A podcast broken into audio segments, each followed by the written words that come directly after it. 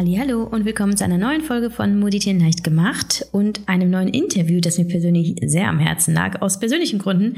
Eigentlich habe ich meine Gästin hauptsächlich eingeladen, um mir selber ein, ein paar Tipps einzuholen für mein stressiges Leben als Mama.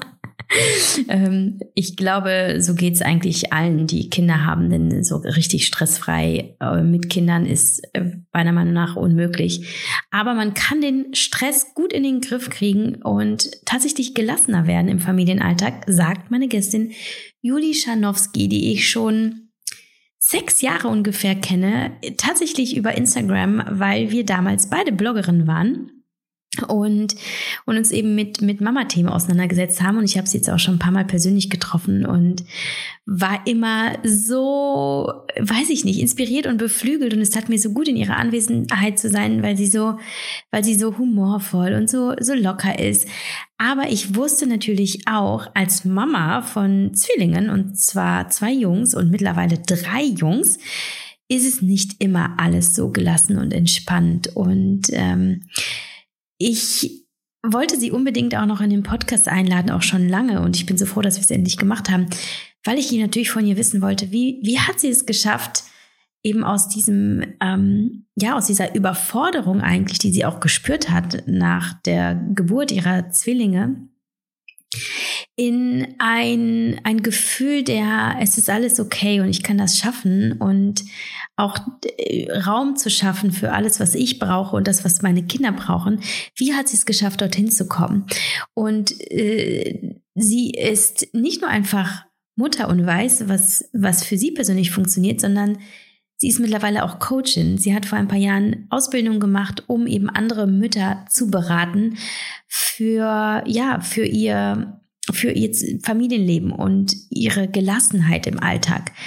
Und Juli ist nicht nur Coachin, sondern auch Autorin und teilt ganz viel bei Instagram und äh, ist, ist sehr präsent eben in diesem Thema der der ja Familie, des Familienlebens und ähm, einem Familien, Familienleben mit möglichst viel Liebe, Bedürfnis, äh, Freiraum.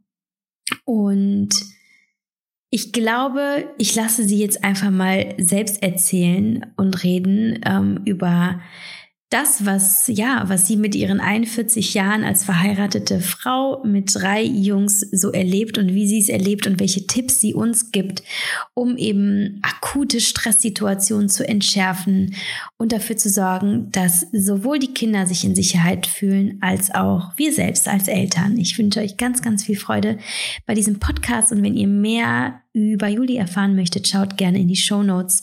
Dort sind wie immer alle Links drin und ich kann nur sagen, schaut da unbedingt mal bei ihr vorbei, vor allem beim Instagram-Account. Ich liebe vor allem ihre Reels und was sie ja so wirklich sehr äh, pragmatisch auch darstellt äh, und was gut und praktisch angewandt werden kann auf die eigenen Situationen. Sehr empfehlenswert und ihre beiden Bücher, die ich euch ebenfalls in die Shownotes packe. Also bis dann, viel Spaß!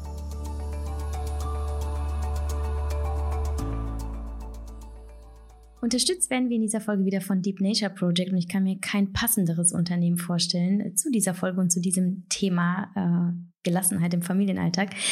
Denn Deep Nature Project stellt hochwertige Bio-CBD-Produkte her, unter anderem das Medi-Hemp Bio-Hanf Complete oder Pure. Das sind die CBD-Öle von ähm, Deep Nature Project. Und ich nehme sie eben in akuten Stresssituationen ein ähm, oder bei PMS-Beschwerden oder wenn ich wirklich überfordert bin oder wenn es ganz viel ist oder wenn ich einfach nicht gut zur Ruhe komme, um eben entspannter und gelassener zu werden, um einfach mal das System herunterzufahren. Ich habe euch in der letzten Podcast-Folge Folge erzählt, wie ich es äh, ganz konkret einnehme. Hört da gerne mal rein, wenn euch das interessiert.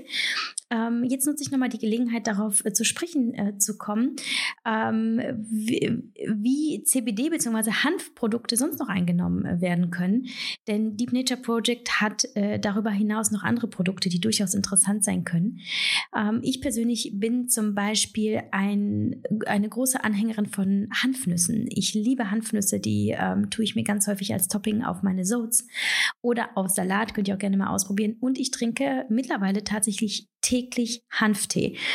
ähm, eigentlich hauptsächlich, weil äh, ich weiß, welche, welche positive Wirkung Hanf auf mich und mein, mein ja, Gefühl, mit dem ich durch den Tag gehe, hat, aber auch, weil mir dieser Hanftee einfach unglaublich gut schmeckt. Und ähm, wenn ihr auch mal Deep Nature Project Produkte ausprobieren möchtet, dann schaut mal gerne in die Shownotes dort. Ähm, habe ich noch mal ein bisschen zusammengefasst, wer Deep Nature Project ist und äh, wie CBD-Öl helfen kann, aber auch ein Rabattcode geteilt. Und wenn ihr noch mal zwei Folgen zurückspult, dann hört ihr auch die Geschichte von Deep Nature Project beziehungsweise die emotionale Kom Komponente, die mich ebenfalls ähm, ja sehr begeistert und auch irgendwo e, ja emotional bindet an dieses Unternehmen, was ich ja ganz häufig habe, dass ich ein Unternehmen nicht einfach nur äh, ja unterstütze, weil es auch Lust hat, mit mir zusammenzuarbeiten, sondern weil es halt einfach eine tolle Philosophie hat, tolle Produkte macht, die ich im Leben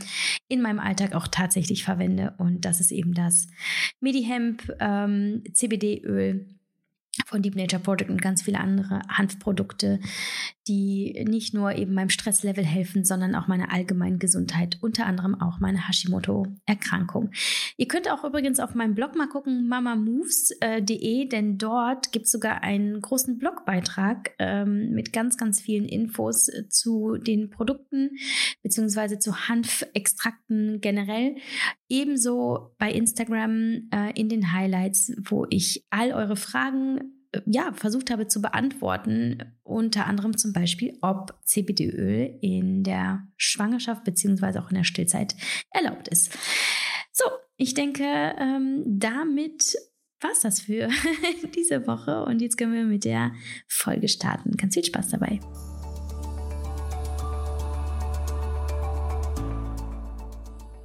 Juli, ich bin so glücklich, dass du jetzt endlich da bist. Hör mal, wo hast du dich rumgetrieben die letzten Jahre? Ich habe dich so oft hier eingeladen. Okay, das ist eine Lüge. Aber du weißt, wir haben schon so lange darüber gesprochen, dass wir miteinander quatschen wollen. Wir kennen uns ja auch persönlich und es war immer äh, super äh, erfrischend und, und fruchtbar, uns, uns äh, ja, als Jungsmamas eigentlich auch auszutauschen.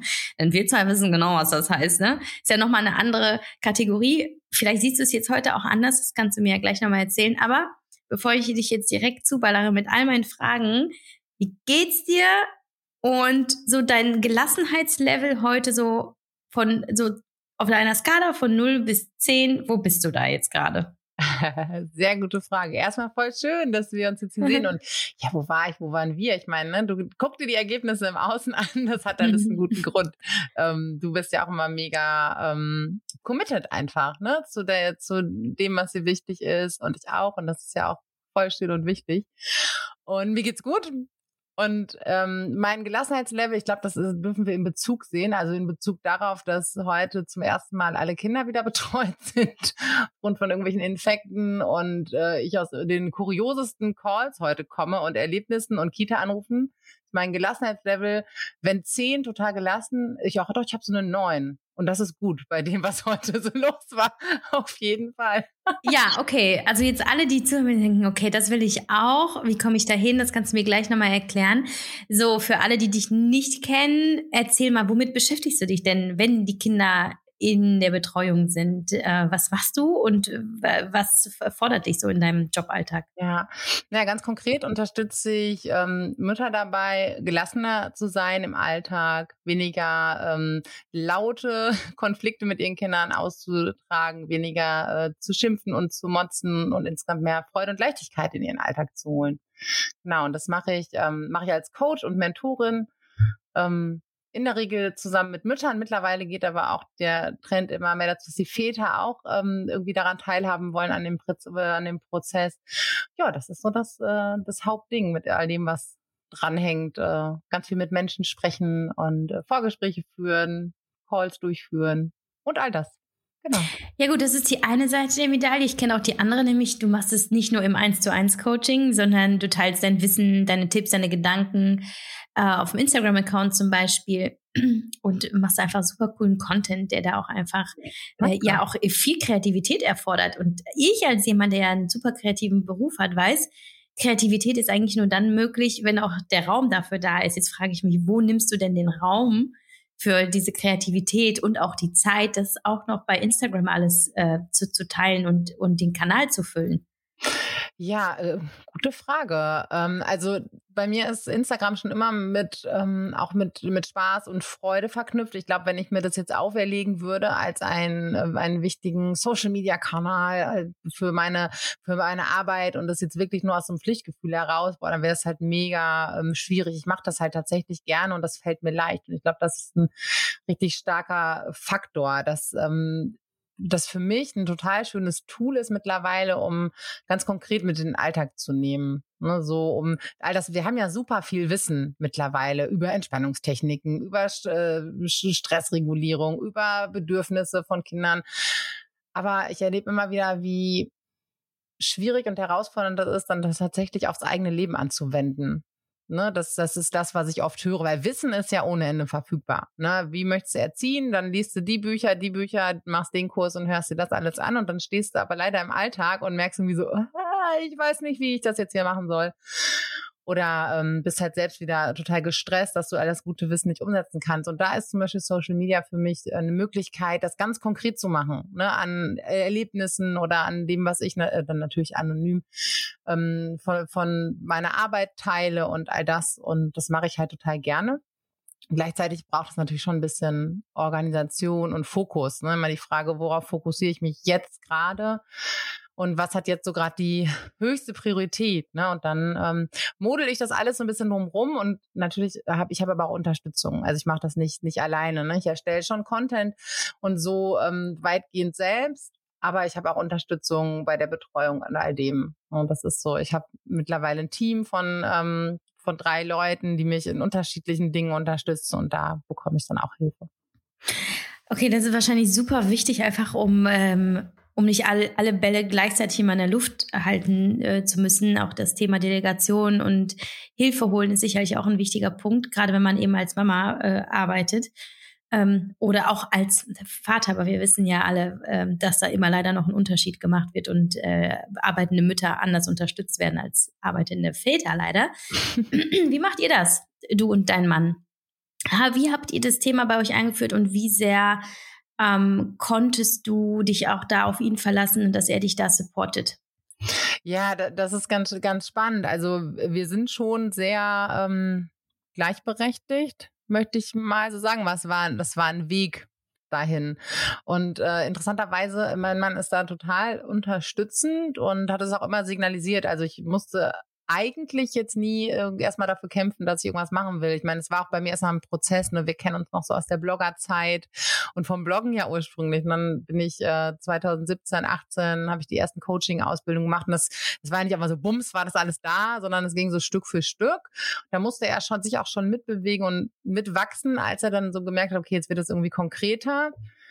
Und er hat mal, ja, ich finde das ganz gut und unterstütze es auch alles. Und das hat er so gemeint, aber manchmal ist es ja dann so, wenn die Situationen wirklich so da sind, dann wird das natürlich nochmal auf den Prüfstand gestellt. Ne? So dann ähm, kommen ja auch nochmal so eigene Muster bei allen Beteiligten ähm, hoch und zeigen sich. Und klar haben wir auch immer wieder so diese, diese Stellen. Aber es, wir sind jetzt schon so auf dem Punkt, zum Beispiel, wenn so, so diese Kindkranktage, das habe ich bis zu einem gewissen Zeitpunkt alles noch so drumrum gemodelt. Dann habe ich halt irgendwie geguckt, dass ich abends arbeite oder Termine schiebe liebe, weil ich halt so flexibel bin. Und ähm, mein Mann, der halt angestellt ist, klassisch, ähm, weil das einfach irgendwie bequemer war. Und dass wir jetzt mittlerweile im Punkt, im Punkt sind, wo wir sagen, so, hey, pass auf, ähm, dann musst du jetzt leider zum Kinderarzt und jetzt musst du zu Hause bleiben, ähm, weil es eben doch gleichwertig ist. Und da habe ich schon auch irgendwie gemerkt, so krass, ähm, ich will jetzt nicht unbedingt von Kämpfen sprechen, aber ich habe schon auch gemerkt, nur vom irgendwie darüber reden, also ich muss, muss es an manchen Stellen auch schon einfordern. Und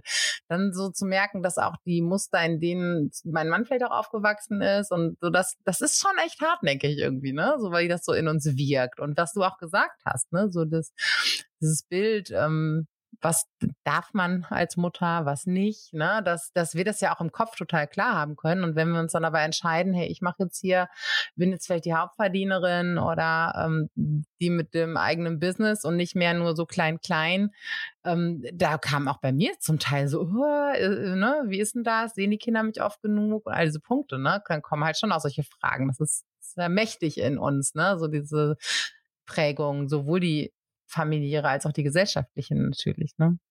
Also ich, äh, ich kann mir auch vorstellen, dass es bei ganz, ganz vielen Müttern, die eben auch ein eigenes Business haben, immer so dieses Dilemma Kind-Karriere, das wir ja irgendwie schon in uns haben, weil es hat sich einfach so krass verändert. Irgendwie wird so viel von uns Frauen ja irgendwie still verlangt in der Gesellschaft, dass wir plötzlich mehrere Rollen ähm, erfüllen und, und gleichzeitig sind wir immer noch in diesem, ja, wir sind eigentlich nur für die Kinder zuständig, was uns halt so, so bindet an diesen an, an diesen Gedanken immer da sein zu müssen. Wie, wie machst du das für dich? Also dieses Kind-Karriere-Dilemma ähm, sowohl zeitlich als auch im Herzen, so dass du gut abgeben kannst, ähm, aber dennoch äh, irgendwie verbunden bist mit dir, deiner Mutterrolle und genug Zeit auch aufbringst. Wie machst du das auch zum Beispiel zeitlich am Tag? Hast du da strenge Grenzen und äh, ja, vielleicht auch einfach so ein paar mentale Strategien? Ja. Also erstmal ist es ja genau so, wie du, wie du sagst. Ne? Wir haben, also zum Glück ist es ja heute ähm, so, dass wir äh, alle Möglichkeiten haben als Frauen. Ich meine, haben ja unsere äh, Ahnen auch echt für, für, für gekämpft. Aber ähm, rein von den Rollen ist halt einfach immer mehr dazugekommen und nicht unbedingt großartig was weggefallen. Ne? Das, das muss man halt auch mal sehen, dass es äh, total viel ist und dass wir heute so vielen Rollen und Dingen gerecht werden wollen, wie glaube ich noch nie zuvor. Ne? Und das ist aber auch bitte alles, wir sollen super gute Beziehungen haben und aber auch bitte ähm, äh, sexy und auch ein total freundschaftliches Verhältnis zu unseren Männern und das und das und Liebespartner und äh, unseren Kindern Vorbild und nö und wow, das ist halt einfach echt mal krass viel. Ne? Und ähm, sind halt nur Sachen dazugekommen. Und ähm, also ich finde, die Herausforderung ist auch wirklich real. Die ist halt da, vor der stehen wir.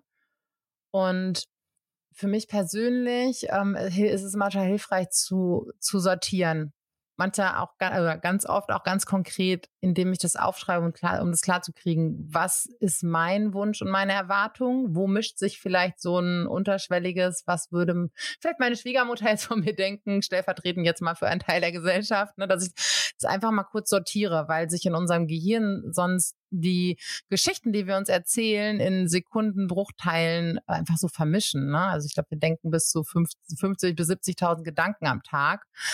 Und da ist einfach auch so viel ähm, Unterschwelliges so mit dabei. Ne? Und dann einfach mal zu sortieren, woher kommt mein, woher kommt mein Gefühl jetzt gerade? Ne? Hat es eine, eine Berechtigung? zeigen meine Kinder vielleicht irgendwie das, was fehlt, dass ich irgendwo fehle. Ansonsten, wenn nicht, irgendwie ne, kann ich mich frei machen jetzt gerade von dem Gedanken und dabei hilft mir halt immer meine Prioritäten irgendwie klar zu haben. Ne? Was ist so das, das Wichtigste? Und natürlich stehen meine Kinder ganz, ganz ähm, oben obwohl ich sehe das gar nicht. Ne? Also ich, ich, ich stehe da natürlich auch, um in meiner Kraft zu sein. Ne? Das ist so die Grundvoraussetzung und dass ich dafür sorge. Das hat also auch einen ganz praktischen Nutzen. Ne? Ich nutze hier niemanden, wenn ich völlig äh, exhausted bin und äh, keine Ahnung, äh, die Nerven blank liegen. Und deswegen ist es manchmal schon eine Vernunftsentscheidung, ähm, dann jetzt für mich zu sorgen, mich rauszuziehen oder so. Ne? Und aber sonst habe ich die Prioritäten ziemlich klar. Ich möchte, dass ich für die Jungs da sein kann und das halt in den Zeiten, die wir nach Möglichkeit dafür bestimmen. Also, ne, dass ich so meine Arbeitszeiten habe und mich dann halt extrem fokussiere. Und weil dann kann ich halt in den Zeiten, die der Familie gehören, ähm, mich auf die Kinder fokussieren. Und da bin ich auch sehr ähm, klar so in der Trennung. Ne, dann äh, bleibt das Handy auch irgendwie in der Tasche äh, weitgehend und ähm, kann halt einfach präsent sein. Das hat halt den Vorteil, dass ich dann in dem Moment nicht so dieses schlechte Gewissen, also das hat, das habe ich dann wirklich, wirklich wenig, ne? Und wenn sich das so einschleicht, auch dann, dann checke ich halt, ne, im Kopf, okay, halt, stopp, ne, was ist denn Fakt? Arbeite ich gerade mehr? Gibt es wenig Ausgleich?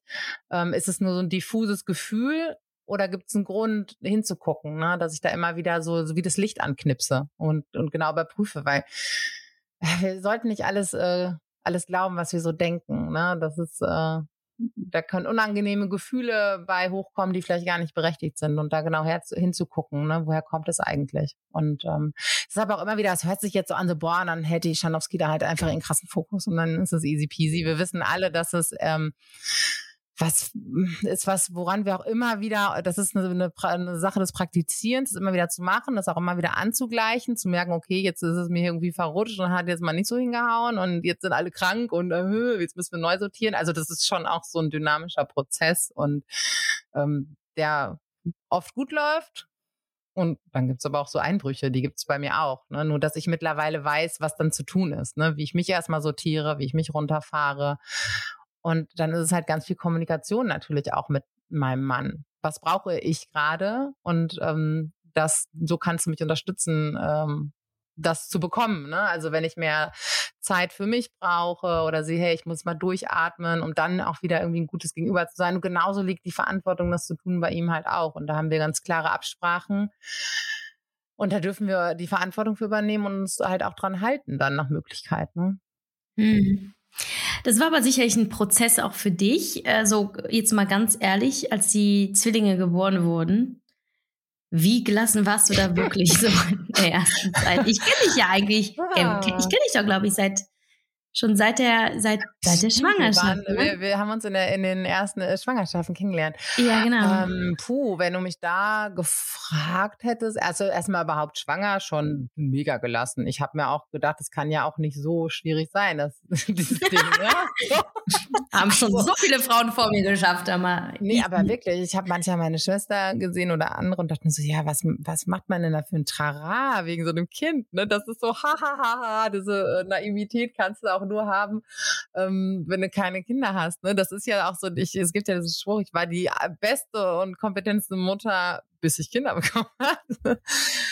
Ähm, und klar, ich hatte schon auch, ich hatte voll meine Themen, ne, mit Leistung, mit Stress, mit, ne, worüber definiere ich meinen Selbstwert.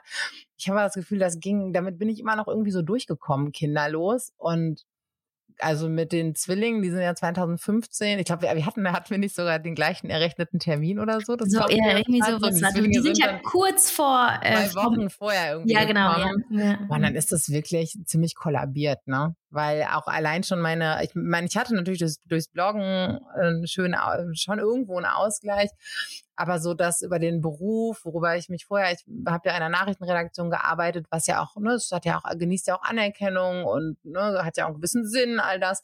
Das ist mir komplett weggebrochen. Und ähm, diese Säule, ähm, die meinen Selbstwert ja auch genährt hat. Und zum Teil ist es ja auch berechtigt. Ne? Wir brauchen ja alle irgendwo ähm, ja so den Treibstoff für unsere seelischen Bedürfnisse. Und es ist auch legitim, dass der Beruf dazugehört, aber da hatte ich wenig Ausgleich. Ich habe vorher schon ähm, so eine psychosomatische Therapie auch schon mal und hat meine Ärztin mir immer so nahegelegt, äh, ja auch zu meditieren oder Achtsamkeit zu praktizieren. Ich weiß aber, das hat mich, fand ich, oh, hat mich unfassbar genervt. Ne?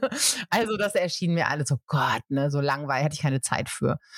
Und ähm, ja, dann kamen die Zwillinge und ja, puh, meine Güte. Also erstmal wird's dann ja auch körperlich so existenziell, wenn du wenig schläfst, wenn ständig einer was von dir will, wenn du so zerrissen bist äh, die ganzen eigenen Gefühle und das irgendwie auch zu trennen und du liebst die so und bist aber auch so genervt und willst auch einfach nur mal irgendwie mal wieder schlafen oder so. Naja, wir haben uns also durchgewurstelt und nach anderthalb Jahren ist mir das ziemlich auf die Füße gefallen. Da ging es mir ziemlich dreckig auf einmal. Ne? Dann kamen so ganz alte Themen, dann hatte ich auch mal wieder Panikattacken, Schlafstörungen, also Schlafstörungen, die nicht mit diesen Kindern zusammenhängen. Dann schliefen sie halt endlich mal, aber ich schlief nicht mehr so ungefähr. Ne? Und ich weiß noch, ich habe dann irgendwann ähm, bei uns im Schlafzimmer gesessen, Sonntagvormittags. Äh, der Mann ist mit den Kindern raus, weil ich da geht hier gar. Ich hatte nachts wieder irgendwie nur geheult und oh Gott und ich kann nicht schlafen und wow. Und ähm, ich habe da auf dem Fußboden gesessen, das weiß ich noch, dass die, die Frühlingssonne schien durch das dreckige Fenster und dann dachte ich mir, alles klar, jetzt weiß ich auch nicht mehr weiter, dann meditiere ich jetzt halt. Das war so richtig ähm, ähm, ja, ich wusste, ich war so am auf dem ähm, auf dem Boden so ne, auf einem, einem Tiefpunkt so angekommen und wusste mir nicht mehr anders zu helfen. Hat dann okay, dann mache ich jetzt halt mal von mir aus äh, Meditation und wieder ein bisschen Yoga. Ich habe vorher auch Yoga gemacht, aber ich habe mal Serien dabei geguckt. Ne, ich meine, das ist für den Körper gut, aber so dieser schöne Effekt irgendwie runterzukommen, Stress zu regulieren, hast du dabei dann nicht unbedingt. Ne, dabei noch irgendwie Grace Anatomy laufen lässt. Und, ne, ich habe das für die Bewegung. Besser mal die Frage, was die Motivation? Da habe ich es für die Beweglichkeit gemacht und dann, ich wusste halt erstmal nichts anderes und habe angefangen, ähm, erstmal so geführte Meditationen zu machen, ähm, wieder Yoga zu machen, ohne Grace Anatomy dann Und ja, das waren so erstmal meine Anker. Dann habe ich angefangen, Podcasts tatsächlich auch zu hören über Persönlichkeitsentwicklung und es ist ja auch, äh, ich weiß, ich habe ein paar Monate bevor dieser Punkt da war, habe ich mal einen Post zufällig von Laura Marlina Seiler gesehen. Und äh, der, mein, der, mein Körper ist mein Tempel, bla, bla, bla, bla. Und ich dachte so, oh Gott, ja, bla, bla, genau. Hab den aber gespeichert und bin dir gefolgt. Ne, also, wenn ich da so rückblickend drauf gucke, hat das schon einen Grund. Und habe dann ihren Podcast auch irgendwann mal gehört und bin darüber eigentlich erst an, in diese verrückte Szene, Welt äh, oder Möglichkeit, mir war das vorher irgendwie gar nicht so klar, ne? Ähm, und habe sehr viel angefangen mit mir selber halt erstmal zu arbeiten und diese Dinge auf mein Leben anzuwenden und dadurch hat sich unf unfassbar viel verändert. Also viel, viel mehr als ich vorher durch irgendwie Therapie und ich habe halt auch eine, eine Essstörungsbiografie äh, und all das, als ich da so erreichen konnte, ne, weil es so aus mir heraus kam und nicht nur so, ich muss jetzt halt mal. Und ähm, so, wie war die Frage? Wie äh, genau, wie der Prozess war. Also von eben äh, genau. nee, aber du beschreibst ihn ja, das ist genau das, worauf ich hinaus wollte. Also wie hat sich das entwickelt von Juli, die 2015 die, die Jungs bekommen hat, die Zwillinge, ja bis zu der Juli, die du heute bist? Was war die Reise? Gerne ja. auch wenn ich du meine, die Reise dauert halt an, ne? Die ist so jeden jeden Tag und das war so das, dass ich so für mich äh, wirklich gelernt habe, okay, ah, es gibt Möglichkeiten, die ich ergreifen kann, um mich besser zu fühlen und in die Balance zu kommen, dass es nicht mehr so abhängig ist von außen.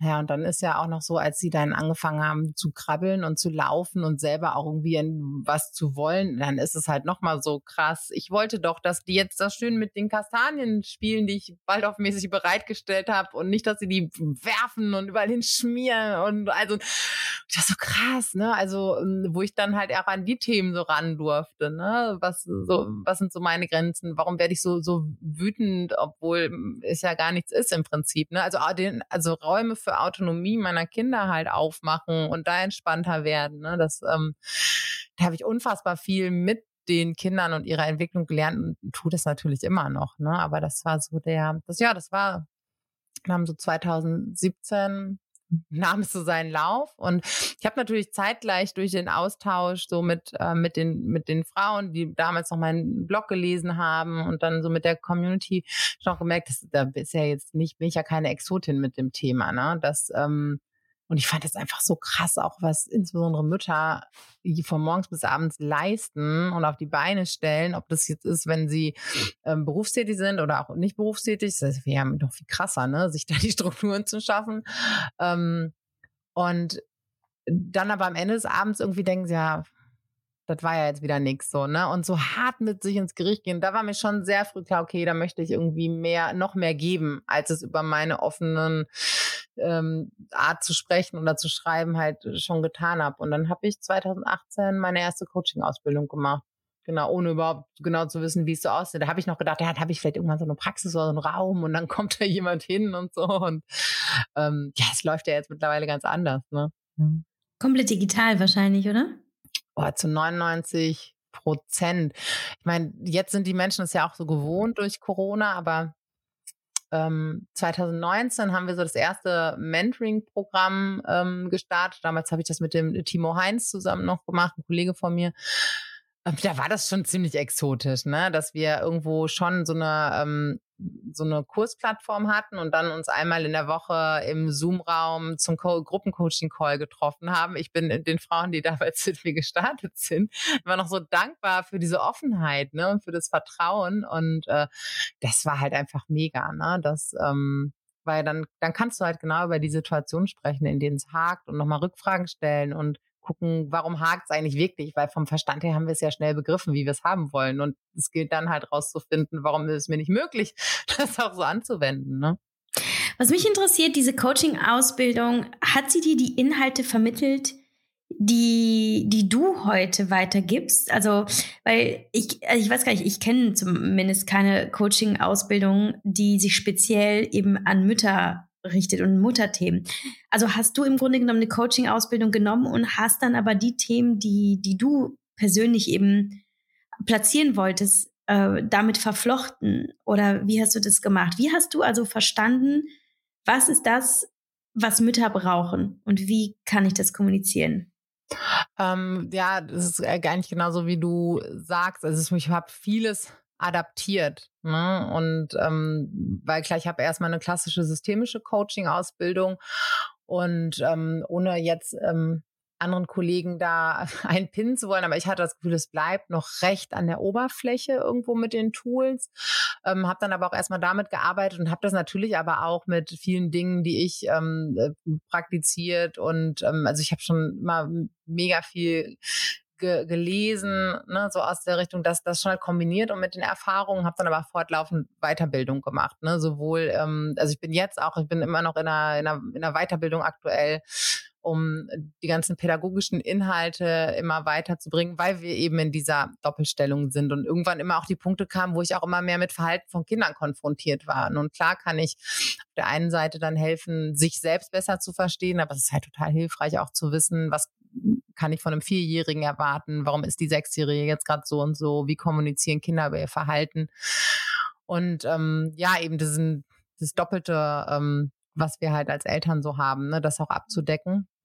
Und ähm, ja, richtig äh, weit nach vorne gekommen oder verändert hat es nochmal, als ich noch eine Weiterbildung gemacht habe, Emotions Coaching, wo es halt, wo du ganz viel mit Bedürfnissen und Gefühlen arbeitest. Und die seelischen Grundbedürfnisse sind ja bei allen Menschen gleich, ne? bei kleinen Menschen und bei großen. Aber das ähm, selbst so darauf anzupassen, ähm, das habe ich schon immer so gemacht, beziehungsweise mit Kollegen und Supervisoren, die halt auch in dem Bereich gearbeitet haben. Ne? Ja. Bei Kindern, das ist also, ne, dadurch, dass sie ja die, äh, in der Entwicklung sind, ne, und ich meine, sind wir alle. Das ist ja eine Farce, das ist immer eine Illusion, dass es abgeschlossen ist. Aber das Gehirn entwickelt sich zum Beispiel, bis wir 20 sind, ne, dann ist es ausgereift. Und die ersten ähm, Lebensjahre natürlich, ne, also viel, viel schneller noch all das. Und ähm, dadurch kommunizieren Kinder natürlich ganz viel über ihr Verhalten, ne, weil sie das noch nicht bewusst können.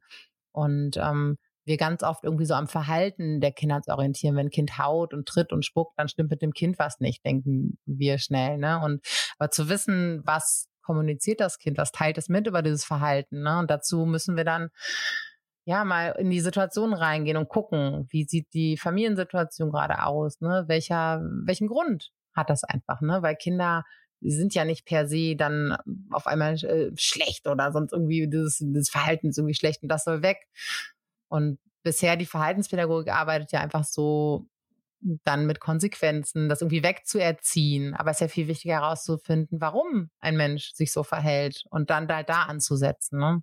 Hm. Ähm, kannst du mir vielleicht so zwei, drei, vier Schlüsselbegriffe nennen, die vielleicht so ein bisschen die Philosophie beschreiben, auf der deine dein Coaching fußt? Also was sind, was sind deine Annahmen, vielleicht deine Theorien und deine Überzeugungen? Ähm, ja, gerne. Also im Prinzip ist es so, dass wir zuerst mal uns selber verstehen dürfen. So wie ist so die Architektur meiner, meiner Persönlichkeit und meiner, meiner Psyche, weil wir reden ja wahnsinnig viel über Bedürfnisse, aber was sind denn eigentlich meine Bedürfnisse? Wie merke ich, ne, wie spüre ich die und wie kann ich das praktisch umsetzen? Dann haben wir einmal so diese, diese Basis. Ne? Wenn wir uns selber besser verstehen können, können wir unser Verhalten besser verstehen können uns das geben, was wir brauchen und das auch halt auch anpassen, ne? das auf gesunde Art und Weise irgendwie zu machen. Und dann können wir auch unsere Kinder besser verstehen. Ne? Das sind so die Punkte. Ich versuche so lange zu dolmetschen zwischen dem eigenen Verhalten und der eigenen Seele, bis man das besser lesen kann und ähm, bin aber auch gleichzeitig dann die äh, Gesundheit, die Übersetzerin, ähm, bin gleichzeitig auch die Übersetzerin für die Sprache der Kinder, ne, über das Verhalten und so. Und also, ne, wir gucken halt viel auf die Bedürfnisse, wo zeigen, wie zeigen sich Bedürfnisse, über welche Emotionen, dass man so einen, so einen inneren Kompass für sich bekommt. Und wenn du den hast, dann hast du den auch eigentlich für alle anderen Menschen weil Bedürfnisse sind alle gleich und die steuern. Das sind so unsere, unsere Grundmotive, unsere Grundmotivationen, die uns antreiben. Und die können wir eigentlich sehr deutlich lesen, wenn wir den Zusammenhang verstanden haben, dass im Prinzip jedes Bedürfnis sein Gefühl hat, was es irgendwie so ansteuert. Ne? Also wenn wir zum Beispiel, ich mache mal ein ganz konkretes Beispiel auf, wenn wir ähm, wenn sich uns was so in den Weg stellt, wenn wir uns nicht selbst durchsetzen können und für unsere Ziele eintreten können. Wenn unsere Grenzen überschritten werden, dann werden wir wütend. Also wenn es unserer Autonomie irgendwie an den ans, an, ans, äh, an die Jacke geht, dann werden wir wütend. Ne? Wut ist so für das Ich-Feld zuständig, ne? was wir auch alle brauchen. Wenn mein Bedürfnis nach Verbindung und Beziehung und Connection nicht erfüllt ist, dann kommt halt Trauer, Traurigkeit. Ne? Das ist so die Gefühlsfamilie. Ne? Wenn ich mich nicht verbunden fühle, nicht gesehen fühle vom anderen, ne, sind ja Beziehungswesen. Wenn keine Verbindung da ist, dann zeige ich das über Traurigkeit. Also ich als Erwachsener, bei Kindern ist noch was, anderes. Ne? Und ebenso, also eigentlich, ne, so ist so jedem Grundbedürfnis äh, Sicherheit und Freude und Leichtigkeit genauso eigentlich eine Emotionsfamilie zugeordnet, so dass wir lernen können, uns selbst halt immer besser zu lesen und auch noch mal ein bisschen die Schichten freizulegen. Ne? Was steckt eigentlich drunter? Welche, auch noch ein ganz wichtiger Punkt ist, welche ähm, welche Muster, also welche Programme sind in mir früher entstanden, die heute noch aktiv sind und die mich steuern, obwohl ich das vielleicht gar nicht mehr möchte und wie kann ich die ändern?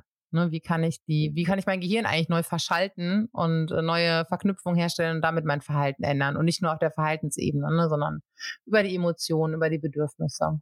Genau, das sind so Punkte. Also würdest du es im Grunde genommen mit bedürfnisorientierter Erziehung gleichsetzen oder wie stehst du zu diesem großen Begriff? Mm, ich habe da ehrlich gesagt ein bisschen meine Schwierigkeiten mit. Ich weiß, was die bedürfnisorientierte Erziehung möchte, sehe aber in der Praxis, dass es eigentlich oft so umgesetzt wird. Ich, mein Kind darf nicht frustriert sein. Ich, ich muss nur genug auf mein Kind eingehen und dann ist es nicht mehr nicht mehr frustriert und dann ist alles okay. Was dann passiert, ne? Ähm, die, weil bedürfnisorientiert orientiert sich an den Bedürfnissen aller in der Familie. Ne? Das ist eigentlich so diese Ausgewogenheit. Ne? Deswegen, äh, ich finde es schon alles alles richtig und wichtig, wenn es halt richtig ähm, verstanden wird und begriffen und durchdrungen ist. Ne? Also klar, es ist schon wichtig, auf die, die Bedürfnisse zu hören, aber wenn ich äh, Menschen frage und hey, weißt du denn, was die Bedürfnisse sind? Ja, ich möchte mal wieder spazieren gehen. Ja, das, das ist eine Bedürfniserfüllungsstrategie, aber es ist kein Bedürfnis. Ne? Und dann zu gucken, weil, also ne, für dich kann ein Spaziergang bedeuten Autonomie. Ich möchte alleine sein. Für mich kann ein Spaziergang bedeuten Entspannung. Ne? Da geht's dann eher um Sicherheit und Ordnung. Ne? Also was, was, was steckt dahinter? Und das halt immer mehr zu lesen. Ne? Deswegen ja, ja und nein. Mhm. Ist so. Wie ist es mit der gewaltfreien Kommunikation? Welche Rolle spielt diese in, in, in deiner Anschauung? Also in beiden Coaching aus, also ich habe jetzt ne, einmal das integrative Emotionscoaching und das systemische Coaching spielt natürlich eine Rolle, so die, die Haltung. Ich bin aber jetzt keine ausgebildete Expertin darin und natürlich spielt es schon eine Rolle und da gibt es auch immer Überschneidungen, ne? so diese die Selbsteinfühlung und mich in mich einzufühlen, was ist denn hier gerade mein Bedürfnis? Ne? Aber was, warum ist es mir jetzt gerade so wichtig, dass mein Kind seine Schuhe anzieht? Worum geht's mir? Mich selbst besser verstehen und dann kann ich vielleicht auch flexibler sein. Und natürlich achten wir sehr auf Sprache und das, was wir sagen und wie wir es sagen. Also es ist schon miteinander verwoben, genauso wie ne, neurolinguistisches Programmieren da auch immer eine Rolle spielt. Ne? Also immer zu wissen, wie funktioniere ich, wie funktioniert mein Gehirn und wie kann ich möglichst achtsam auch mit mir selbst kommunizieren ne? und dann natürlich auch mit anderen. Ne? Das ist schon verwogen, äh, verwoben. Ich bin aber jetzt keine ähm, GfK-Expertin, ne? da gibt es bessere. Hm. Äh, wenn du, wenn du jetzt mal äh, so zurückzoomst ähm, äh, in die Zeit, als die Zwillinge geboren wurden und jetzt würdest du heute nochmal Zwillinge bekommen, glaubst du, du würdest anders damit umgehen mit der ganzen Situation? So, wenn, manchmal hat man das ja so, man schaut zurück und denkt, hä, was war da mit mir los? Also völlig absurd. Ich kann mich überhaupt nicht mehr mit dieser Person identifizieren. Hast du das auch? Wahrscheinlich hast du ein großes Verständnis für die Juli, die du damals warst, 2015 aber so im, im direkten Vergleich, was würdest du heute anders machen, ähm, um eben nicht an den Punkt zu kommen, an dem du mit, äh, ja, an dem du warst, als die Jungs eineinhalb Jahre alt waren? Puh, ähm, ich glaube tatsächlich nichts. Also das wir im Rahmen unserer Möglichkeiten. Wir, wir handeln ja immer so gut, so gut wie möglich. Ne? Und eigentlich bin ich auch ganz froh, dass es so gekommen ist, weil nichts zuvor in meinem Leben und da ist einiges drin vorgefallen, äh, konnte mich dahin bringen zu sagen, okay, und jetzt setze ich mich wirklich hin und ähm, und setze mich auseinander und und fange an Wege zu, für mich zu finden, das auch wirklich zu leben, ne? das so zu ownen, das zu, zu meinem zu machen, ne? weil dir kann ja tausendmal jemand was von Entspannungstechniken erzählen. wenn du das nur als notwendiges Übel erlebst, ne? Und aber auch so ähm, die Auseinandersetzung mit meinen Themen, ähm, das war schon gut, dass ich so dahin gekommen bin. Und ich glaube, klar, rückwirkend hätte ich mich mal früher mehr mit äh, damit auseinandergesetzt, ähm, wie ich mich gezielt entspannen kann oder auch mir meine Gefühle erlauben kann, ne, ohne Angst. Ähm, geht ja keiner kaputt, wenn er fühlt. Das war aber so mein, mein Muster, ne, Emotionen zu vermeiden, weil die mich einfach überfordert haben. Aber da hatte ich ja nicht die Wahl zu dem Zeitpunkt. Ne? Von daher, ähm, ich glaube, das war schon gut, dass ich zu dem richtigen Zeitpunkt ähm, da offen war. Ne? Ja. Was ist es denn, hm, was du heute siehst, äh, was dein äh, vielleicht größtes Learning war aus oder deine größte Erkenntnis ähm, was eben dich und deine Themen, deine Programme, deine Muster angeht. Was war für dich der absolute Gamechanger, wo du gesagt hast, jetzt, wo ich das gemerkt habe und das verstanden habe, hat sich so vieles geändert, aufgelöst. Ähm, ja, gibt es da etwas? Äh, ja, dass Gefühle sicher sind. Also, dass selbst wenn ich, ähm, also jetzt, wenn du natürlich in einer realen Bedrohung bist und ein wildes Raubtier vor dir steht, dann bitte schon unbedingt auf die Angst hören und ihre und weglaufen. Aber so diese Panik, die bei mir manchmal aufkam oder nachts Nervosität, was ich alles immer versucht habe wegzudrücken, ne, und in so wie in so einen Schrank gesperrt und die, die Türen zugedrückt, bis sie mir um die Ohren geflogen sind, hochenergetisch, sondern einfach dann durch die Gefühle durchzugehen und dass die sich vielleicht doll anfühlen und ey, beängstigend und so Abgründe, dass es aber trotzdem sicher ist, all das zu fühlen. Also alles, was wir fühlen, ist sicher. Und wir sind ja dafür gemacht zu fühlen, ne? Ja Absolut. Und man hört es ja auch immer, wie du schon mal gesagt hast eingangs, das hört man alles, man hat das Wissen, weiß ja einfach Gefühle aushalten, die tun ja nichts. Aber dann bist du drin und das ist ja dann oft ja einfach der Trigger, der dich ja impulsiv in in dem Moment reaktiv äh, sein lässt. Du tust dir etwas völlig fremdgesteuert. Also eigentlich nicht fremdgesteuert, weil du wirst durch dich selbst gesteuert, aber das ist ja nicht dein Bewusstsein. Also wie machst du das dann im Alltag? Du spürst das Gefühl und dein erster Impuls ist jetzt erstmal ne, ausrasten zum Beispiel ja. oder dein Kind anschreien oder sonstiges. Und wie schaffst du es eben, wie du sagst, durch dieses Gefühl zu gehen in dem Moment, wo es einfach dich einfach von innen zerreißt? Na, erstmal haben wir, ich sag mal, diese, dieses Dilemma und diese Herausforderung, weil wir das ja gar nicht, also gelernt haben. Die allerwenigsten Menschen, die, äh, mit denen ich arbeite, mich eingeschlossen, ähm, haben ja ein, also das erfahren, was wir unseren Kindern heute oder wir in dieser Bubble Ne? Es ist ja, ist ja nicht so, als ob jetzt alle wüssten, dass man sich an Bedürfnissen orientieren kann oder an der Beziehung. Ne? Es gibt ja immer noch einen sehr restriktiven Erziehungsstil, auch parallel, der empfohlen wird, auch von manchen Beratungsstellen und geliebt wird.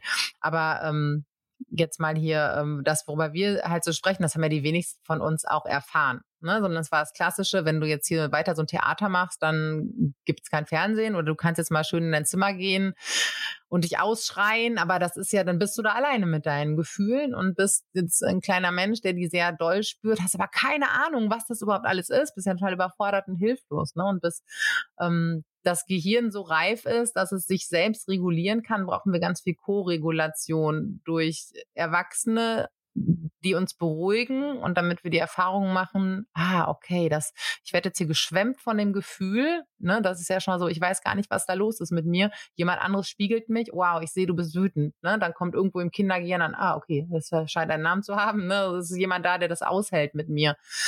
Und ähm, durch diese Erfahrung und die Hirnreife sind wir irgendwann in der Lage, okay, dann hilft mir das und das. Aber es, die wenigsten werden ja diesen durch Gefühle begleiten, den Prozess äh, gegangen sein, den wir heute mit unseren Kindern üben irgendwo, ne? Ja, ich sehe das, das darf da sein. Oh Mann, du bist ja wütend, ne? All das. Und es ist ja kein Wunder, dass wir auch dann als Erwachsene, weil die Gefühle ja immer wieder kommen, ne? wie die erstmal als Bedrohung und ähm, also wir haben das ja nie gelernt, damit umzugehen, ne? diese Energien zu managen oder auch einfach auszuhalten, weil wir nicht ausgehalten worden sind oftmals damit. Ne? Hör auf zu heulen, reiß dich zusammen. Ähm, ne? All das, was wir ja so, so oft gehört haben, nicht weil unsere Eltern irgendwie böse sind oder schlecht, die wussten es ja auch nicht besser, die kommen ja auch aus der Prägung. Ne? Emotionen sind in unserer Gesellschaft, ähm, haben keinen guten Ruf bislang gehabt, ne? Und es ist ja auch immer noch so, wenn Kinder laut schreien und ne, also die Blicke sind ja immer noch da, als ob dann irgendwas nicht stimmt, ne? Also da kommen wir ja her. Und wenn wir als Kinder permanent die Erfahrung machen, meine Emotionen, egal welche, sind jetzt vielleicht unerwünscht, ne? Das, das kann ja auch sogar, wenn, wenn man zu laut lacht, ne? Oh, ist ja albern, ne? Also es ja, kriegt ja alles so schnell so einen neg negativen Stempel und dann ist es ja erstmal kein Wunder, ähm, dass wir eigentlich total überfordert sind. Ne? Und dann kommen Kinder, die sind Emotionen pur und, äh, und holen das so richtig aus uns raus, ne? dass es irgendwie noch so da ist. Und das ist eine Herausforderung, aber auch kann halt total heilsam sein, wenn wir dann lernen, okay, ähm, ich darf meine Gefühle auch fühlen und das ist auch wichtig, weil die mir was zeigen. Die sind ja Wegweiser für mich. Ähm, ich lerne auch, die äh, bleiben nicht immer so doll. Ne? Oft ist es ja so ein ganz so eine alte Emotion, wenn man so eine Wut hat, die man seit Kleinkindalter in sich hat. Ne? Dann bricht die einmal wieder raus. Aber wenn man sich der endlich dann mal zuwendet und die mal da sein darf, und dann nimmt die, dann verliert die auch an Druck. Ne? Es bleibt dann nicht immer so heftig. Und ähm, also einmal, ne, das ist, man fährt da so ein bisschen mehrgleisig oder ich fahre da halt so mehrgleisig, sowohl bei mir als auch, ähm, als auch im Coaching. Ne? Erstmal, okay, das ist, das hat einen Grund, warum die so doll ist und die Wut darf auch da sein, um es jetzt mal auf die Wut ähm, zu ziehen, weil damit die meisten Menschen ähm, eine Herausforderung haben. Und ähm, ja, gleichzeitig äh, auch da leider wieder, leider oder Gott sei Dank Achtsamkeit, ne? Weil was ja passiert, mein Kind macht XY, schreit, wütet, kleckert, ähm, ne, das ist so der Reiz und meine Reaktion ist motzen, laut werden und in die Decke gehen, um diese Kette, Reiz, um diese Reizreaktionskette zu verlangsamen. Da ist halt Achtsamkeit total hilfreich, ne, weil das eben die Teile im Gehirn stärkt, die dafür zuständig sind, dass wir uns daran erinnern, ah ja, da gibt's ja, ich könnte jetzt atmen, ich könnte mir, mir jetzt selbst sagen, ist vielleicht nicht so schlimm, ich könnte irgendwie meinen Trigger beruhigen, ich kann in, ne, ich kann jetzt in mich einfühlen und mich fragen, warum regt es mich so auf, aber dafür brauchen wir einen Raum ne, zwischen Reiz und Reaktion. Den kann man durch Achtsamkeitspraxis ähm, vergrößern und erstmal zu verstehen, worum, worum geht's mir denn eigentlich in dem Moment? Warum raste ich jetzt so aus? Warum nervt's mich so? Ne? Das ist ähm, genau, das sind so Faktoren. Und äh, ich muss auch dranbleiben, ne? dass ich, ich schaffe das dadurch, dass ich also idealerweise mich morgens zehn Minuten hinsetze, fünf Minuten. Also es muss sich jetzt keiner vorstellen, dass ich erstmal eine halbe Stunde dann so eine Zen-Meditation mache, das nicht. Aber irgendwann am Tag sollte ich mich fünf bis zehn Minuten hinsetzen, mich auf meinen Atem fokussieren, fühlen, wie geht's mir eigentlich gerade, was, was brauche ich, ne, ne, so wie fühle ich meine inneren und meine äußeren Akkus, damit ich durch diesen Sturm segeln kann, den Kinder uns halt oft bieten, ne, dass äh, ich dann die Möglichkeit habe, kurz innezuhalten. Ne? Es sind so, sind so viele Faktoren, die dafür sorgen und ähm, dann auch zu spüren, hey, mein Kind macht das und das in dem Moment und ich merke, okay, was kommt da? Was kommt da hoch? Was ist das für eine Wut? Ist die jetzt gerade berechtigt? Also damit ich mir innerlich immer wieder diesen Raum, dafür musst du ja so eine Gedankenspur mitlaufen lassen in so einer Situation mit deinem Kind. Und dafür brauchst du Energie und Raum im Kopf. Ne? Und die verschaffst du dir durch gute Selbstfürsorge und durch ähm, Achtsamkeit und sich selbst gut kennen. Ne? Wenn ich ein Thema damit habe, mich ganz schnell respektlos behandelt fühle, Ne, das, das ist bei vielen, das ploppt so auf, ne? Das ist so, mein Kind macht nicht, was es soll und hört nicht auf mich und ähm, ich, ich habe das Gefühl, ich spiele überhaupt keine Rolle und bin nicht wichtig, dann darf ich da nochmal hingucken, ne, woher kommt das? Weil das hat meistens, das Kind ist, äh, ist der Auslöser für eine alte Emotion, ne? Und die dann auch nochmal zu beruhigen. Weil die allermeisten Menschen haben auch früher eine Respektlosigkeit erfahren als Kinder, ne? Also du siehst, es, ist nicht so ein Hebel, es sind so viele, ne? Ja, es wird halt einfach bedeuten, es ist eigentlich, es gibt ja keine schnelle Einmallösung ne, oder keine Magic Pill. Das ist ja dann im Grunde genommen, sagen wir mal, sind wir jetzt gerade völlig irgendwie überfordert mit dem Leben und möchten aber den Kindern jetzt eine sichere Kindheit oder eine gute, liebevolle Kindheit bieten können wir ja eigentlich nicht erwarten. Und dann hören wir den Podcast, ja, klingt gut, Achtsamkeit mache ich jetzt mal. Weil im Grunde genommen ist das ja eine ganz lange Auseinandersetzung und Arbeit an sich selber, die ja vielleicht auch nur mit einem Coach oder in einer Therapie ähm, zu, zu erarbeiten ist ähm, und, und zu lösen ist. Das ist äh, leider wirklich so. Und ich glaube, selbst Menschen, die schon sehr weit sind und ein Bewusstsein dafür haben, was sie erlebt haben, wo sie herkommen, warum gewisse Emotionen hochkommen in gewissen Situationen. Selbst die fahren ja trotzdem immer wieder in ihre Muster zurück, ja, weil die Trigger oft Und jetzt, aber hast du trotzdem etwas für all die jetzt ne, zuhören und sagen, boah, klingt geil, fange ich mal mit an, aber ich würde jetzt gerne schon sofort relativ entspannt in einer Situation reagieren, die mich immer wieder triggert. Ich nehme jetzt mal ein Beispiel, passiert uns auch ganz häufig. So, abends wird aufgeräumt, kennen alle. Also denke ich mal. Und dann so im Zimmer sind wir dann im Kinderzimmer und ich sage so, jetzt ähm, fangen wir dann mal aufzuräumen, dann haben wir gleich noch ganz viel Zeit zum Lesen. ist doch schön, wenn wir uns jetzt, wenn wir jetzt alle zusammen daran arbeiten und äh, schneller fertig werden. So, keiner hört mir zu. Ich sage, Jungs, ich habe doch gerade gesagt, können wir jetzt mal bitte aufräumen. Es wird weiter getobt, gespielt, als wäre ich einfach nicht da. Ich werde hier in dem Moment übersehen und ich checke natürlich, alles klar. Hallo, mich übersieht hier jemand, das ist auch so ein Thema, ne? ich werde nicht gesehen.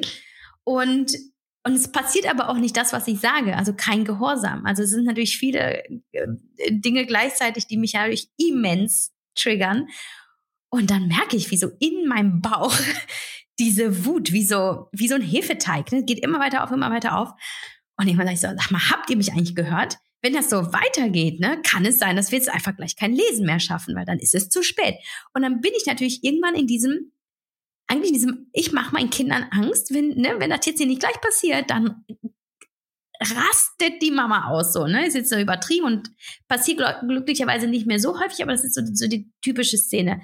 Was, was kann ich denn dann in dieser Situation tun, dass nicht nur meine Gefühle Raum finden, sondern dass auch wirklich das Aufräumen passiert. Ich will ja natürlich nicht das, nur. Das ist hier so, ein, so eine Wundertüte. ja, ja, weil am Ende ist, kann man ja auf alles übertragen, wie zum Beispiel auch Schuhe anziehen. Man muss halt nur mal raus, weil ein Termin wartet oder weil das Kind in die Schule muss und das Kind will aber nicht. Also wenn es eigentlich wirklich gerade wenn es mit den eigenen Werten äh, übereinstimmen soll, weil man hat zum Beispiel den Wert Ordnung in der Familie oder auch irgendwie Struktur, Routinen, Termine einhalten. Das sind ja so Dinge, die halt einem dann halt vielleicht wichtig sind. Jeder hat dann andere.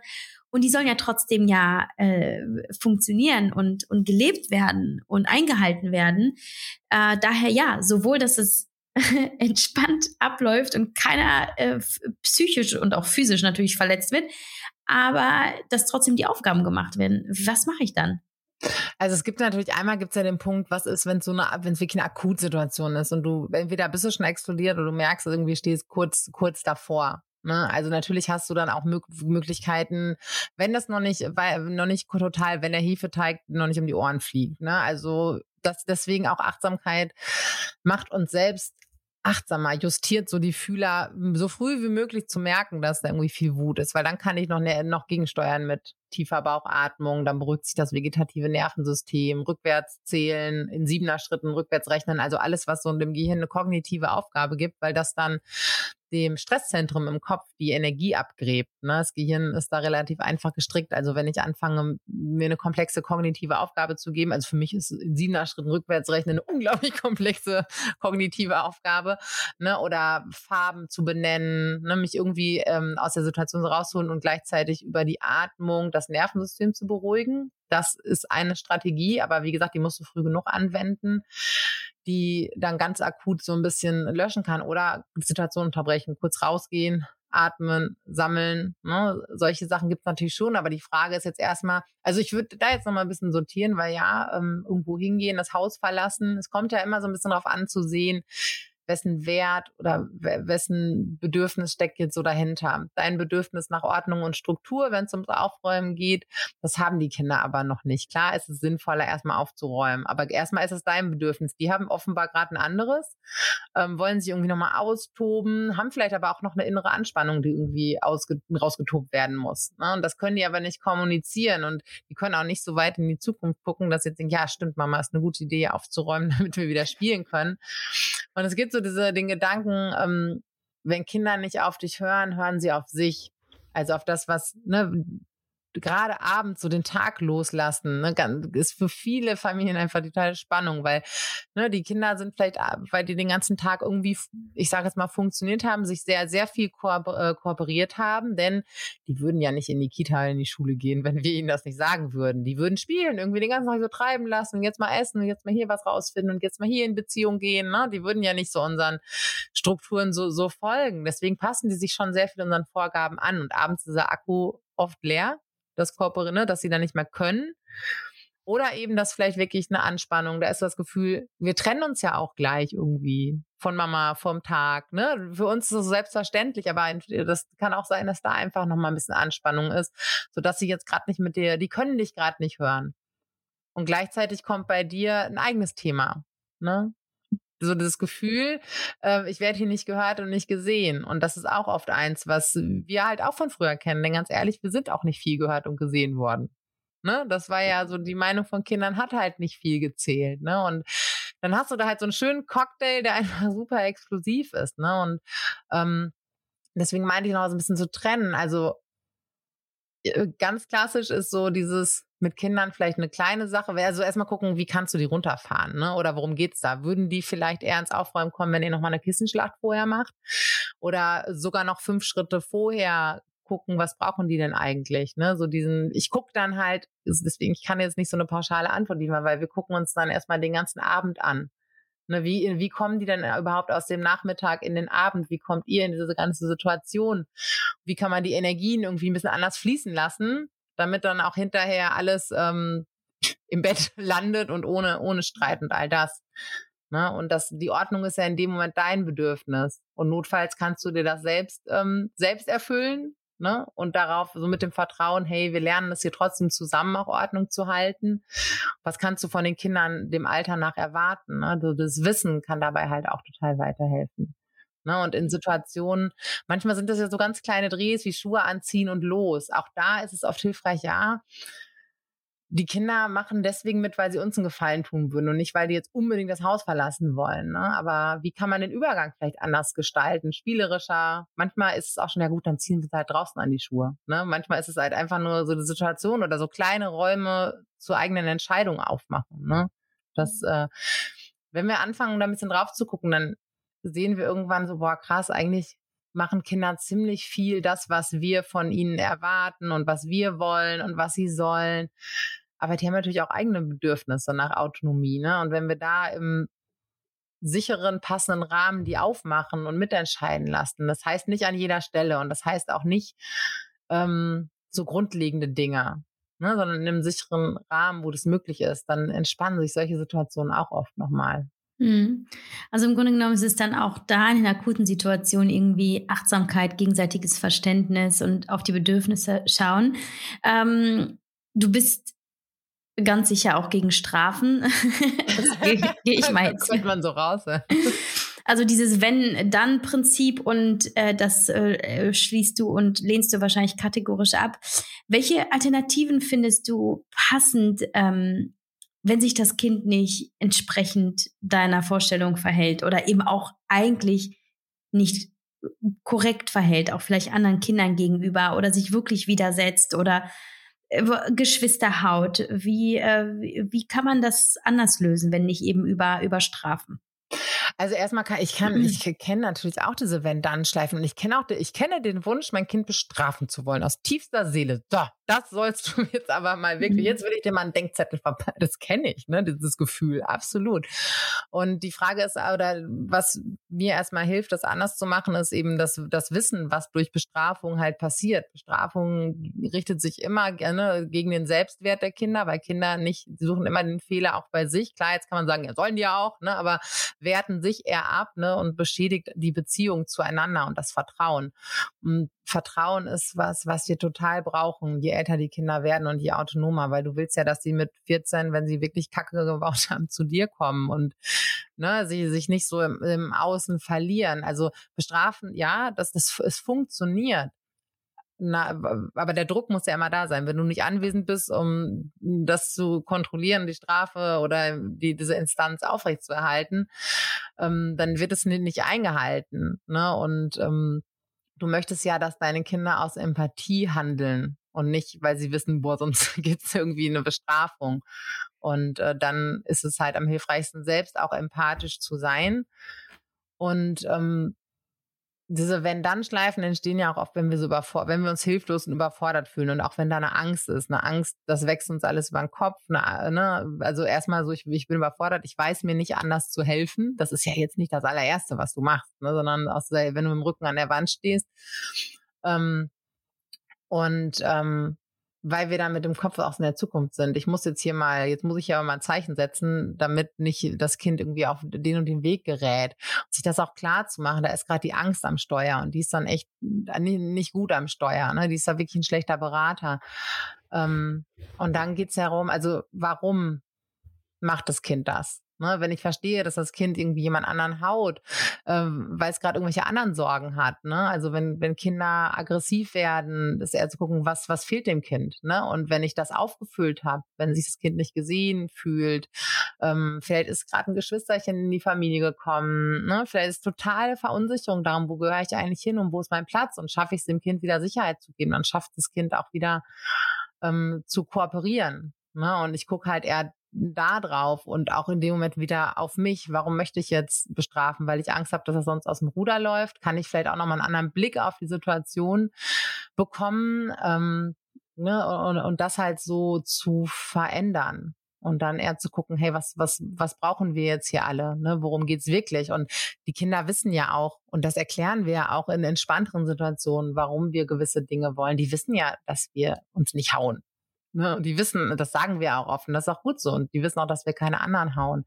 Das tun sie auch wirklich nur, wenn sie in einer schwierigen Situation sind und keine andere Strategie haben, das halt zu lösen. Ne? Und so diese, es sind wieder mehrere Dinge, wie wir uns dem so, so annähern können. Ne? Nur und ich glaube, es kann auch schon Strafe genug sein, wenn die Mama danach ein langes, intensives Gespräch mit dem Kind führt, das vielleicht auch nicht so, lang, äh, so viel Spaß macht. Ähm, ja, aber ich meine, wenn wir nochmal, also es kommt ja immer so ein bisschen, wenn, wenn ein Kind sich wirklich, ja, daneben benimmt oder, ne, gib mir mal eine Situation. Okay, äh, ja, sagen wir mal, dass, äh, dass ich sag, äh, Kind, also ist noch nicht vorgekommen, aber das stelle ich mir ganz schlimm vor. Das Kind nimmt eine Vase von mir in die Hand und äh, ich sag, bitte stell die Vase weg, sonst fällt sie runter. Und dann geht sie kaputt und ich möchte die Vase behalten. Und das Kind schmeißt die Vase dann so bewusst gegen die Wand und guckt mich dann lachend an. Wie alt ist das Kind? Viereinhalb. okay. Ähm, das wird ja nur passieren, wenn dein, kind, wenn dein Kind sich total gekränkt fühlt. Wenn es eine, eine wirklich tiefe Kränkung erfahren hat, weil Kinder möchten kooperieren und dein Kind möchte dir gefallen und das, ne, das, dann wird es sehr, sehr wütend sein, sehr, sehr enttäuscht wegen irgendwas. Ne, das passiert ja nicht so aus dem Nichts. Und das Anlachen ist übrigens, ähm, hat die Natur, das ist eine Beschwichtigungsgeste, stammt noch so aus der Steinzeit. Früher haben Menschen sich angelacht, um zu sagen, alles cool, beruhig dich. Und das machen Kinder immer noch. Ist total unglücklich in solchen Situationen, weil wir immer denken sollen, jetzt werde ich auch noch so frech angelacht. Das heißt aber eigentlich, ah, bitte nicht schimpfen. Weil zu so einer Situation wird es ja nur kommen, wenn dein Kind irgendwie äh, in, in, einer, in einer Notfallsituation ist. Ne? Wird völlig wütend auf dich ist, total traurig. Klar kann, das kann passieren. Ne? Und da lohnt sich halt einfach mal den, den, den Raum auf das, was wir gucken, größer zu machen. Ne? Was ist, was passiert gerade ringsrum? Fühlt sich das Kind irgendwie alleine gelassen, überfordert, ne? Und da an die Stellen zu gehen, weil das ist ja nur eine Reaktion auf eine Emotion, auf ein unerfülltes Bedürfnis nach Sicherheit gesehen werden, in Beziehung sein, ne? also diese Dinge. Und ähm, die das Kind nutzt, bis es bessere Strategien hat, reifere Strategien. Und klar, aber können wir dann bestrafen, aber eigentlich bestrafen wir dann eher, hey, es geht dir schlecht, ähm, ne, und jetzt sieh, sieh zu, wo du damit hingehst oder ne, wie das löst. Das ist, ich sage jetzt nicht, dass man das toll finden muss und dass man das also, auch, ne? Da aber, Geld aus der Spardose zu holen und zu sagen, du zahlst mir jetzt, das sagst du, wäre nicht so.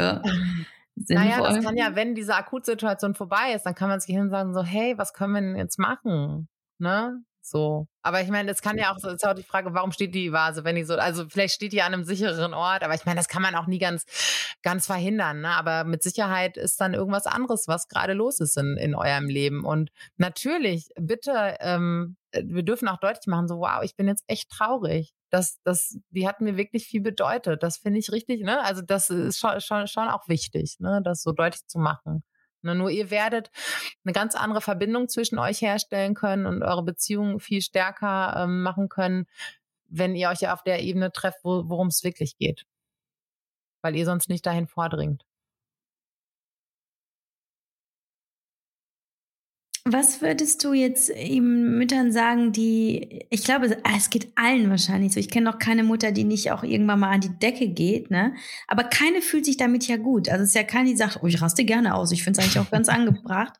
Sondern eigentlich will jede Gelassenheit. So, aber was ist jetzt der alles entscheidende Schritt? Ich meine, das ist wahrscheinlich eine Kombination aus allem, was du jetzt so genannt hast, so nach innen schauen, äh, Bedürfnisse sehen, ähm, aber was ganz Konkretes, was wäre jetzt zumindest, ja, vielleicht etwas, was heute eine Mama tun kann, der erste Schritt Richtung mehr Gelassenheit im Familienalltag? Sich eine Pause gönnen, sich hinsetzen und sich selbst anerkennen für das, was sie jeden Tag leistet. Ähm, authentischer Stolz heißt das, ne? Viele denken so, Stolz ist keine gute Emotion. Doch, wenn wir stolz auf das sind, was wir durch unser Handeln erreichen, und zwar da bewusst dran denken und das im Körper fühlen. Ja, also ich, ich bin stolz darauf, dass ich das geschafft habe. Ne? Egal was, es kann was aus dem Tag sein, es kann aber auch irgendeine andere Situation im Leben sein. Sich die Situation wach machen und 15 Sekunden in die Emotion reingehen. Dann werden nämlich, wird Dopamin ausgeschüttet und dann werden äh, ganz wunderbare Neurotransmitter ausgeschüttet, die uns äh, stärken und äh, die uns Sicherheit geben. Ne? Aber gerade so das fünf Minuten hinsetzen, zehn Minuten hinsetzen, auftanken, Akku voll machen. Hm, das wäre so ein Weg, ein Anfang, ne, das jeden Tag genug auf die eigene Kraft zu achten. Glaubst du, dass, dass eine Mama, die wirklich gelassen ist oder eine Familie, die gelassen ist oder wo die, wo die Eltern eben die Kinder gut auffangen können, wirklich auch Probleme aus der Außenwelt auffangen können, die dem Kind ja nun mal widerfahren im Leben, wie zum Beispiel Stress in der Schule, Mobbing, man wird geärgert, äh, Leistungsdruck, was auch immer. Oder halt auch einfach ein, ein eher negatives Umfeld, ja, in das das Kind vielleicht irgendwann mal reinrutscht. Also Freunde, die vielleicht, weiß nicht, die man sich eher so nicht wünscht. Glaubst du, dass wenn der Kern stimmt in der Familie und ähm, und so so ich sag mal Liebe, Verständnis und so weiter herrschen, dass es im Grunde genommen egal ist, was im Leben des Kindes passiert. Die Eltern, die bringen es gesund durch die Kindheit. Ähm, naja, idealerweise ähm, ja, wo wir uns auch, also unsere Verantwortung geht ja auch zurück und unser Einflussbereich. Ne? Je älter und auch die Kinder sind ja ihre eigenen Menschen, die ihr eigenes Leben leben. Ne? Und ähm, wir können unseren Kindern ja gar nicht allen Schmerz und Kummer ersparen. Und das müssen wir auch nicht, das dürfen wir auch nicht, damit sie eben selbst Kompetenzen entwickeln und le selbst lernen, ah, ich werde damit fertig, wenn mir irgendwas Schlimmes passiert. Und da an ihrer Seite zu sein. Ne? Und ganz oft bedeutet das aber auch einfach erstmal jemand zu sein, der all das mit ihnen aushält. Sagt, boah, ja, das, das fühlt sich mies an, das verstehe ich. Mm, das kann, das kann, also weil das reguliert auch Gefühle. Ne? Wenn jemand an deiner Seite ist und sagt, boah, also ne, das kennen wir auch selber, das, boah, ich hatte so einen Scheißtag und so und jemand sagt, boah, kann ich verstehen, ist ja auch voll viel los. Zack, fühlst du dich schon besser, ne? Das ist so, dann fühlen wir uns wieder konsistent mit uns selbst. Und oftmals ist es das, ne? Ich, ich, ich sehe, es geht dir nicht gut, ich verstehe das und ich bin bei dir. Ne? Und dann, ähm, wir müssen die Kinder oftmals gar nicht mit so vielen Tools ähm, überfrachten, aber einfach jemand zu haben, der, der damit ihnen so durchgeht, der bei ihnen ist, ein Begleiter. Ja.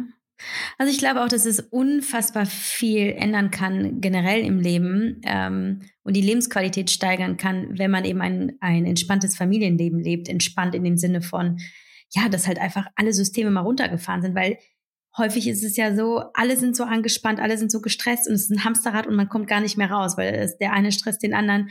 Und ähm, ich glaube, es ist einfach super schön, wenn man sich überhaupt dem Thema zuwendet und ein Bewusstsein dafür schafft, was überhaupt einfach für Mechanismen ähm, ablaufen. Hast ja, du äh, so, so ein paar Literaturtipps für alle, die zu uns sagen, boah, da in das Thema einsteigen, finde ich jetzt gut. Hast du was, was vielleicht ein eigenes Buch vielleicht oder auch andere, die ähm, ja, die äh, helfen können, um, um das. ich habe schon überlegt, was sage ich denn jetzt? Aber mein eigenes Buch habe ich gar nicht gedacht.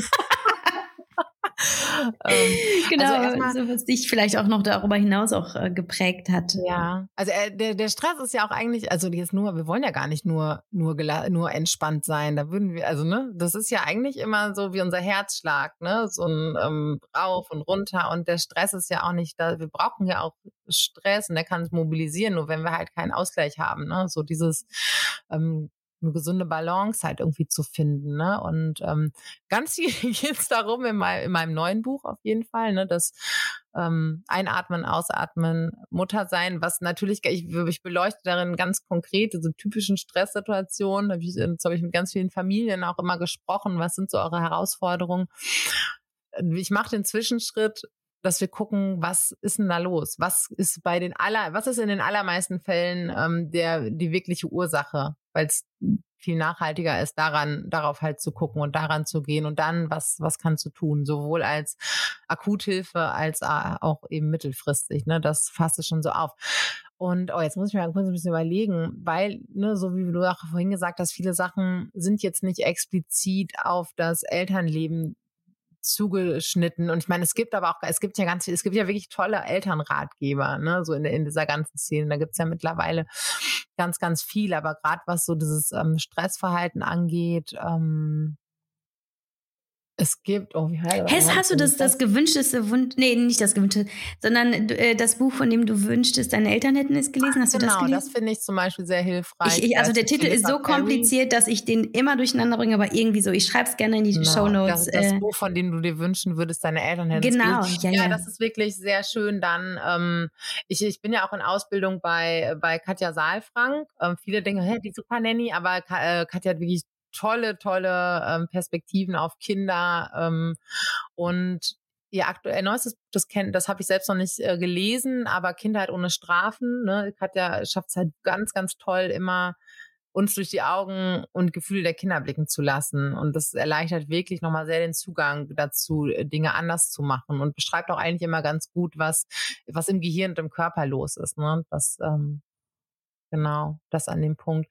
Da, es gibt, oh, was heißt Glücks, Training fürs Gehirn. Shauna irgendwas, die, die auch noch, ich finde es halt, für mich ist es immer toll, das braucht nicht jeder, aber ich verknüpfe es gerne mit ähm, dem neurologischen Wissen. Ich weiß immer gerne, was im Gehirn und im Körper los ist, damit ich mir vorstellen kann, dass was wirkt, das geht vielen Menschen so und das ist darin sehr schön beschrieben, warum es eigentlich voll sexy ist, achtsam zu sein für einen. Ne? Also man braucht ja immer ein, eine gute Motivation, irgendwie was zu machen und da, die liefert einem wirklich viele gute Gründe, sich jeden Tag mal fünf Minuten hinzusetzen und äh, die Augen zuzumachen und bei sich zu sein. Ja. Schön. Ja, sehr gut. Ähm, ist ein neues Buch schon draußen? Ja, ja, es ist vor zwei Wochen, ich weiß gar nicht, irgendwann im Herbst jetzt. ja, ist, ist also Gratulation habe ich noch gar nicht gesagt. Dank, ähm, packen wir auch gerne in die Show Notes. Ansonsten äh, ganz schnell, wo findet man dich sonst, wenn man jetzt mal ein bisschen mehr über deine Arbeit und deine ähm, Ansichten erfahren möchte? Wo äh, geht man am besten hin? Ja, also am nächsten dran ist man, glaube ich, auf Instagram, in den Insta ähm, Stories äh, ganz viel. Also, ne, es gibt den äh, Rock Your Mom Life Podcast, ähm, den gibt's noch. Genau, und ansonsten einfach melden. Also ich, ich führe auch äh, mit ganz vielen Leuten einfach erst ein persönliches Gespräch, um zu gucken, ähm, wo kann ich unterstützen ne? oder mit meinem Team und ähm, wo man dann danach entscheiden kann, hey, machen wir jetzt was zusammen oder nicht. Genau. Danke. Das ist recht unkompliziert. Danke, Juli, für, für deine Zeit. Und es ist so schön, was du alles erzählt hast. Ich fühle mich direkt viel gelassener. Bis ich gleich die Kinder abhole von der Kita und von der Schule.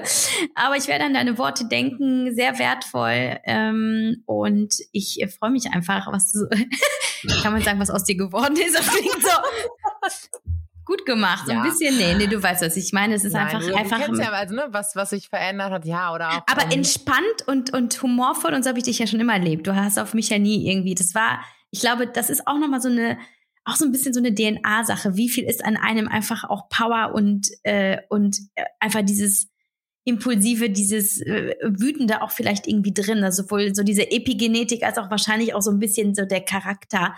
Ähm, und aber dass, dass du dann nie jetzt irgendwie so der ne, Ober, also irgendwie, äh, wenn ich darüber nachdenke, wie deine Stories am Anfang mal mit den Zwillingen waren, also ich hätte, ich wäre wahrscheinlich ausgerastet und du hast einfach auch immer was Witziges draus gemacht. Ich denke, okay, die bringt sich wahrscheinlich so ein bisschen selber dadurch runter, dass sie darüber lacht. Das ist ja, ja vielleicht auch. Wahl. ich sag ja auch immer so, Humor ist einfach auch eine Strategie. Strategie. Ja, ich bin eigentlich am lustigsten, merke ich immer wieder, an den Tagen, wo wirklich gar nichts mehr geht. Weil das ist so dieser Punkt, jetzt ist alles scheißegal, jetzt kann ich einfach nur noch lachen.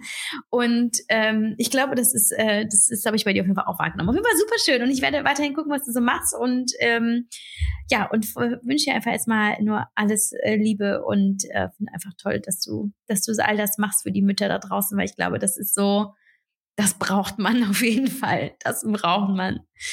Genau. Ja. Also, lass dir gut gehen. Ja, danke schön. Du dir Tschüss. auch.